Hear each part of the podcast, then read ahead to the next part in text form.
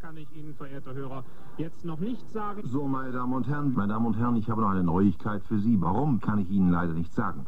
Dies ist sicherlich, verehrte Hörer, ein ganz bedeutsamer Moment.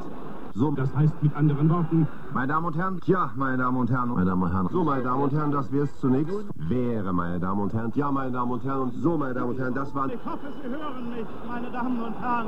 Wer hätte das gedacht? ja, meine Damen und Herren, ich würde sagen, das war dramatisch. Wer hätte das gedacht? Ja, meine Damen und Herren, ja, meine Damen und Herren, aber meine Damen und Herren, und ich wiederhole deshalb noch einmal für alle die, die den Anfang nicht gehört haben.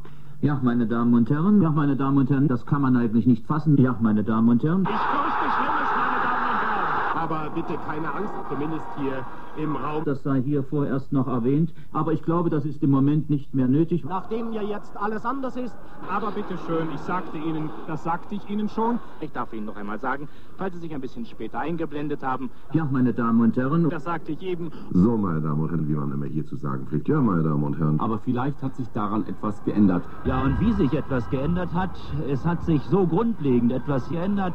Ja, es geht Schlag auf Schlag. Ich Ich glaube, ich habe eben den Mund nicht zu voll genommen, als ich sagte, Glauben Sie mir, dass ich nicht übertreibe. so, meine Damen und Herren, damit sehen wir etwas weiter. Das bleibt abzuwarten, das müssen wir erst klären. Ja, Donner, ja, Donnerwetter, das hören Sie nicht gerne, aber die Tatsachen sind die Tatsachen und mit denen müssen Sie sich befassen.